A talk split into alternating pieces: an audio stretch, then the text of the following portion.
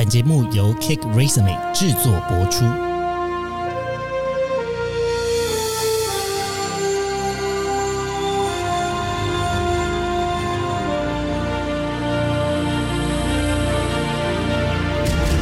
欢迎来到职涯探险，我们将固定在每周分享职场与人生的真实现场，图鉴各种职场生活丛林中的经验故事。你正在考虑转职，或想跟产业专家交流经验、学习成长吗？Cake Resume 二零二三职涯博览会集结超过六十家知名跨国企业、高速成长新创公司参与，横跨软体、科技、FMCG、金融、零售电商等多元产业的顶尖企业真才摊位。另外，还有十多场丰富主题讲座，邀请到企业 CEO 以及产业大咖解析产业趋势。不藏私分享职业成长的技能，包括艾卡拉执行长暨共同创办人陈世佳、KKday 营销长黄昭英、好好组织端学习平台总监陈义文、关键评论网媒体集团行销长王明月、台湾霸执行长暨共同创办人肖雨辰、Acupass 执行长暨共同创办人谢耀辉、只要有人社群顾问执行长暨创办人陈思杰。现在只要透过职涯探险专属折扣码 C A K E。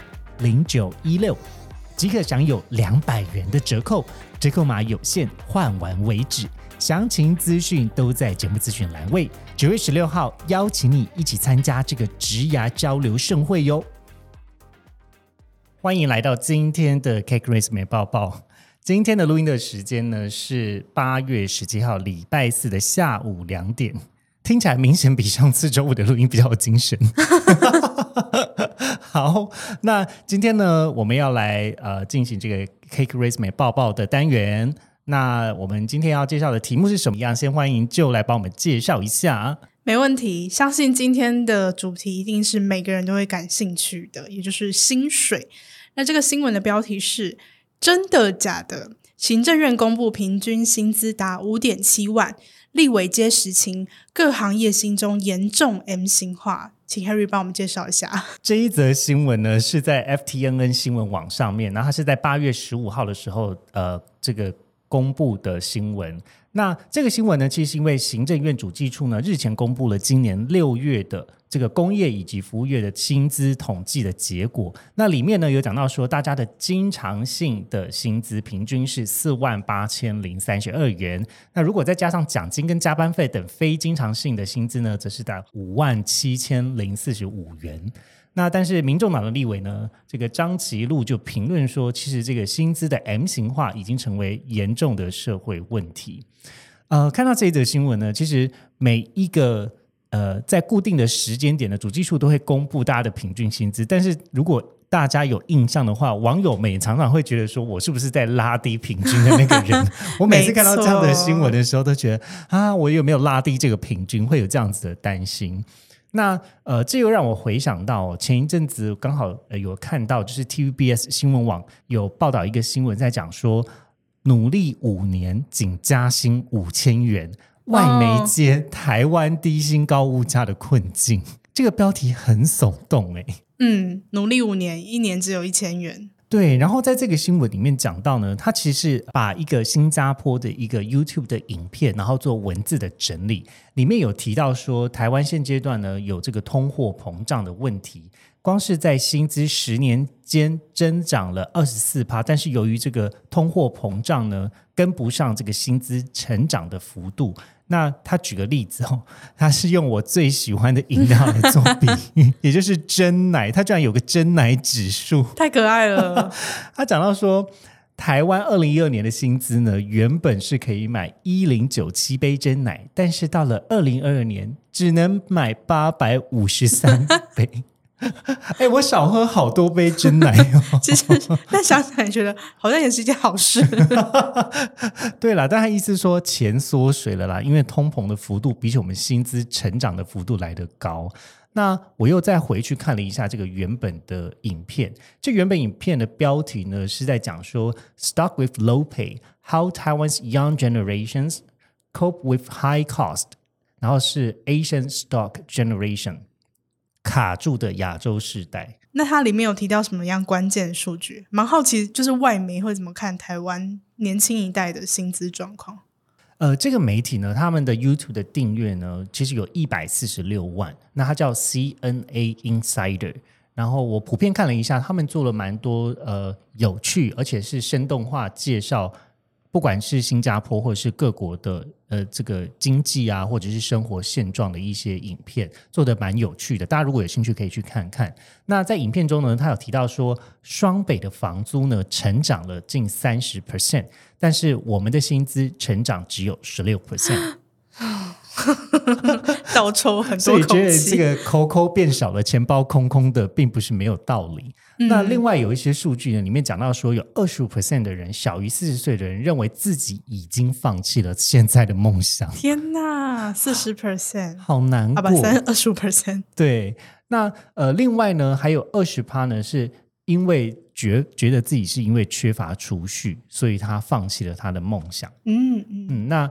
在这其中呢，有百分之六十五的人表示他自己现阶段有这个债务的负债。嗯，那相对于其他的亚洲国家呢？因为它的标题其实后面有写 Asia's 嘛，就是除了台湾以外，其他国家的青年又是什么样的状况呢？这一家媒体呢，它同样也有在关注我们第一次报道的这个中国青年失业率。那他也做了一支影片来呃采访当地的中国青年。它的标题呢是在讲说。China's un unemployed youth, why there are not jobs for new graduates?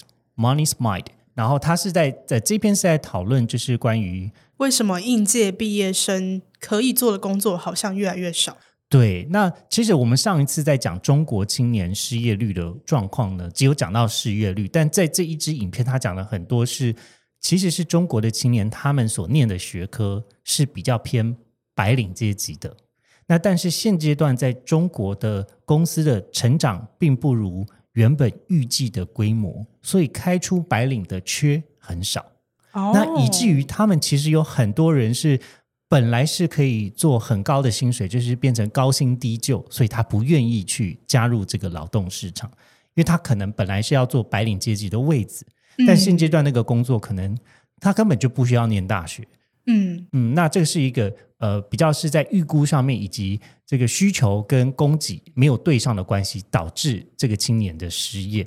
那里面有讲到呢，就讲说他们每一个月呢，可能在中国青年的收入的平均呢是五千九百九十的人民币，那换算台币大概是约两万六左右的台币。那这个汇率大概是四点四，一个人民币比四点四台币的比率来换算。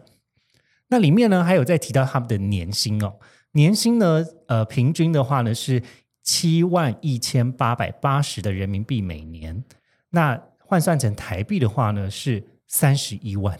嗯，这个平均薪资我看到的时候，我有一点吓一跳，比想象中低耶，比想象中稍微低耶。因为我听到了周边的朋友在讨论中国的薪水的时候，当时的说法都是说比起台湾还要再高一点。可是它里面是全中国的青年吗？对啊，他是全中国的啊，所以可能也有包含从哪一个都市过来的这个城府的差距，确实也也也是蛮大的。嗯，而且我前阵子才刚好看到了一个专门在讲设计工作的一个社群，里面就有人分享在中国薪资其实比台湾还低，蛮惊人的。所以其实还是蛮看工作的。对啊，对啊。那它里面还有在提到说，在北京买房子的话呢，你要有。哇，好多个零哦！个十百千万十万百万六百万人民币要死了，总共是两千六百两千六百万的台币，两千六百五十万，两千啊，对啊，两千六百五十万台币，个十百。对不起哦，因为我们人生没有这辈子没有这么多钱，不会算这么多，差不多差不多，对对对，两千六百五十，没错没错，对。那如果假设呢，你要做一个全职的儿女的话，你的月薪是八千人民币，总共是三万五的台币。我那时候看到全职儿女没有看懂，哎，你要不要说明一下？全职儿女是什么呢？就是它里面刚好采访了一位全职儿女，他他本来是在做网络的 KOL，然后后来因为他因为疫情的关系，刚好工作也被辞退了，所以他就回家跟家人一起住。他本来是住在上海的。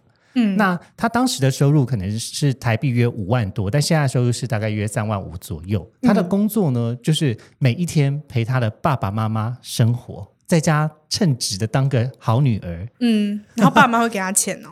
他爸妈会给他八千人民币啊，哦，很有趣吧？但他的爸妈其实是在影片中是有讲说，那现阶段的工作时机不好，那也有没有关系啊？我们就我们就就养你啊，对，那等到有比较好的工作机会，你再去找就好了。嗯嗯，我觉得这也是一个蛮有趣的新新形态的职业出现了。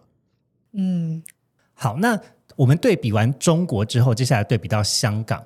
呃，最近也有新闻在讲说，香港连扫地阿姨的薪水都比台湾人的薪水来得高。哎，这个确实是如此。香港的收入呢，真的是比较高。里面有讲到说，在这个毕业生的薪资调查，是在调查二零二一跟二零二二年学士学位的毕业生的平均月薪。那里面最高的呢，是医科、牙科和护理科的平均月薪最高，总共有四万一千一百六十七的港币。那相当于台币大概就是乘以四左右，嗯所以就是十六万，我刚刚看到四万一千一百六十七，想说，嗯，还好吧哪？里高？没有然后想说，港币啊 要，失敬了，失敬了。对啊。那第二高的是什么呢？是教育科，平均的台币相呃换算出来的台币大概是约十二万台币。嗯，哎，教育科的收入有十二万呢、好惊人哦。蛮高的呢。对，那呃，这个文科和人文学科呢，在各科的薪酬中呢是排名最低的，相当于台币的八万五左右。那这个后面这个备注非常有趣，他讲说与全港的打 打工工仔仔的月收入的中位数相当。哇，嗯，这个月收入八万已经是我们今天尝试了新的音效，今天又又是一个非常有趣的提醒，时间到了。但我们还是要继续讲。好了好了，呃，下次我们会在时间的掌控上面再稍微掌控更好哦，我。觉得我们每次都这样讲，哎，就是每次都说说，然后都没有改进吗？我们每次都会再努力一点？好了好了，我我会再更努力。好，关于香港的部分，最后还有两点跟大家呃，就是补充。首先，第一个是港人的平均每月的收入呢，平均是约八万一的台币。嗯，那这个八大毕业生，因为香港的大学很少嘛，对，那他们的毕业生的平均的月收呢，会会比一般的港人再高出二十六点三个百分比，那会相当于台币的十万左右的收入。假设你今天是这个香港的大学毕业生的话，你的平均收入就是十万起跳，嗯，但是大家也不要忘记，香港的消物费非常的高，而且房子也非常非常贵啊。生活压力等等的。我想到我以前香港男友就讲说你的薪水很低，他真的是这么讲的，他很直接讲说，我觉得你的薪水好低哦。嗯我也没办法反驳。嗯，好啦好啦，接下来跟大家分享一个，也是我最近呃蛮有兴趣的国家，叫做南韩。哪只有最近吗？不是，因为我们前一阵子的新闻也有分享，就是跟南韩的这个 GDP 的比较嘛。嗯，那刚好也因为这样子，我也去找了一下南韩的薪水怎么样。啊那这一这是一个呃做人力服务的公司，叫 Outsource Accelerator，他们在做人力外包啦，可能是帮助一些国外的公司要进军韩国市场的时候，帮他做了一些产业分析跟数据调查，是这家公司提出来的数据。那里面有提到呢，就讲说，呃，首首先在物价的方面哦，假设我今天是这个一家四口不含房租的生活费，平均的话呢是这个六万四的台币每个月吗？每个月，嗯，每个月。然后假设我是一个人，一人开销的话，大概是约一万六千九左右，大概快一万七。那我今天想要在市郊租一个套房的话，呃，就是它是两万三左右的这个开开销的物价。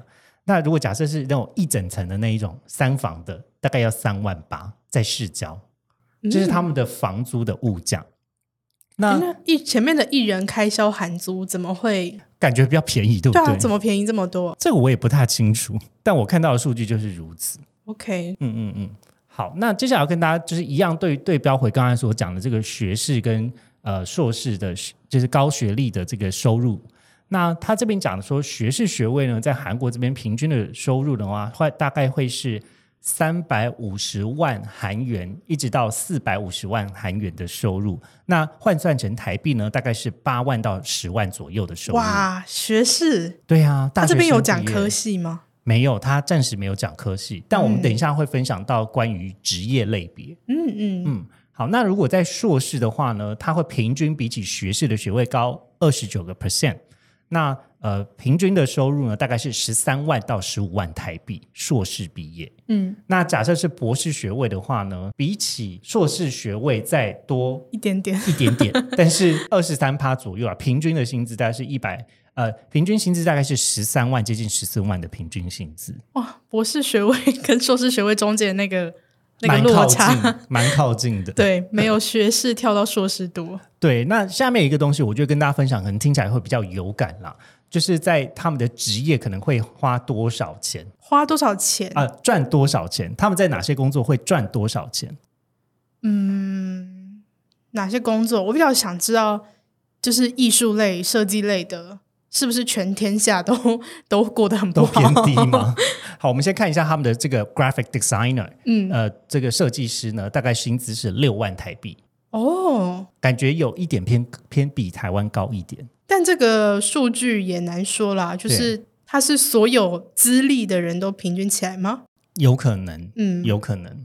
那呃，这边我分享一个我比较熟悉的 flight attendant，空服员的话呢，薪资是六万五的。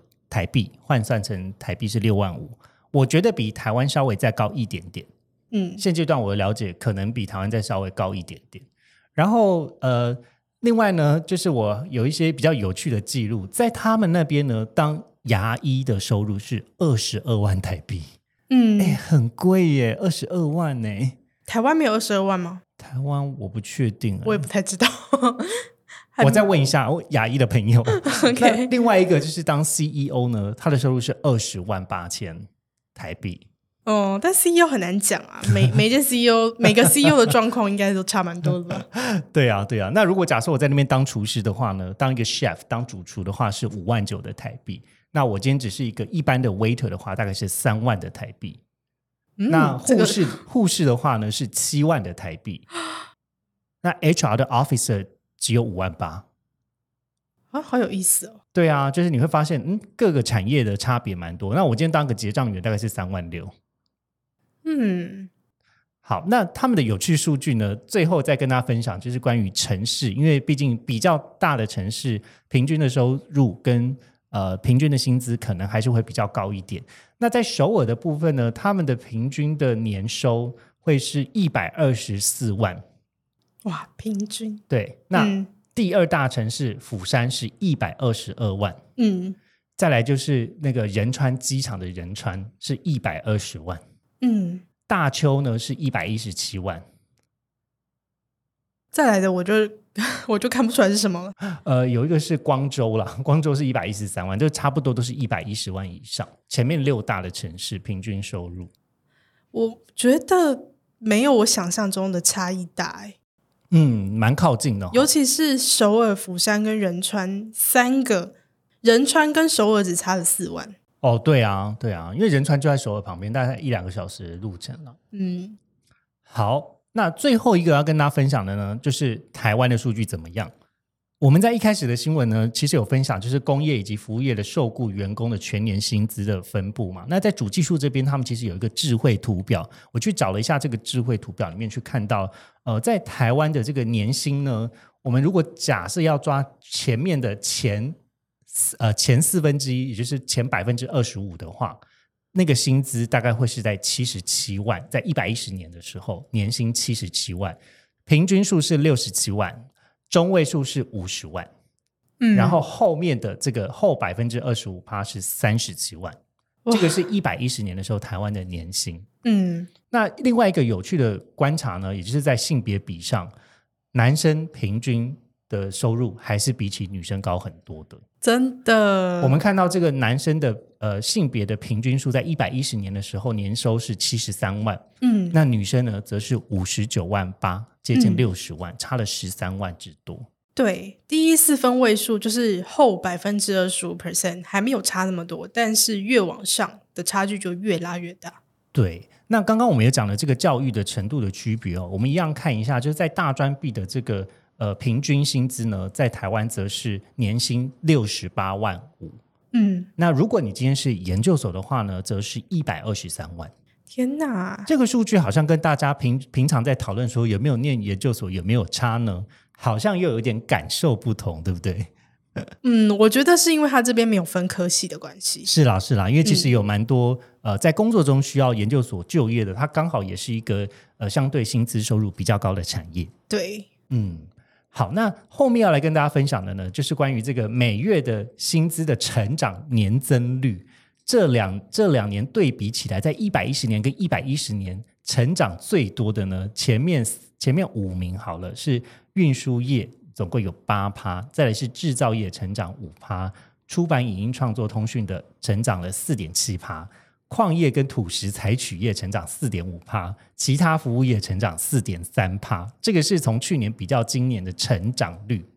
那但是我们看前面前五名的产业的话呢，则是在金融保险业的年呃年收入薪资是平均月薪是十万最高，第二高是电力及燃气工业是九万五，然后再来是出版影音创作、传输以及通讯的是七万九，专业科技科学技术的服务业是六万七，医疗保健及社会工作服务业是六万六，是前五名的排名产业。我好意外，出版影音制作这么高，但我在想，这个部分应该是包含了像是数位创作者，自媒体者？对对那那他对们是真的赚蛮多的，对啊，对啊，他们应该是拉高了蛮多创作的这个收入的平均了。对，但如果是广义的，呃，应该说传统的那些出版业，可能就不见得是这样。所以，没错，两样情，两对样对情。数位的可能就真的是比较赚比较多一点。嗯，好，那今天的这个 K Grace 美报报就先跟大家分享到这里喽。接下来又来到我们职缺周报的时间喽。那首先第一个看到的呢是软体相关的领域，在 DevCore、趋势科技以及音符资讯呢都有软体相关的职缺。那下一个领域呢是行销领域，在成品生活、汪喵星球以及 GoGo Out 都有行销的职缺开放。在商务开发的话呢，有 Food Panda、Avantag、Link Vision 都有商务开发的职缺。下一个领域呢会是会计。那我们在 Inline、EY 安永台湾以及香港商乐视会酒业都有会计的职缺开放。最后一个领域呢，我们看到的是制造领域。那在达新材料、台湾维达卫生用品以及 Nuda 都有制造相关的职缺开放。如果有兴趣的话呢，可以点开单集的资讯栏位，可以在 k i c k r e s u m e 的网站上面呢投递，或者现在使用手机也可以找工作哦。那我们就下一次的 Cake Resume 报报再见啦，大家拜拜。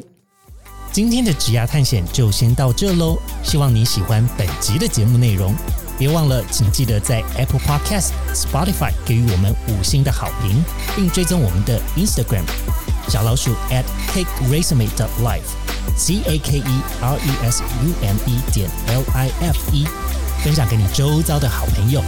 我们下次见喽，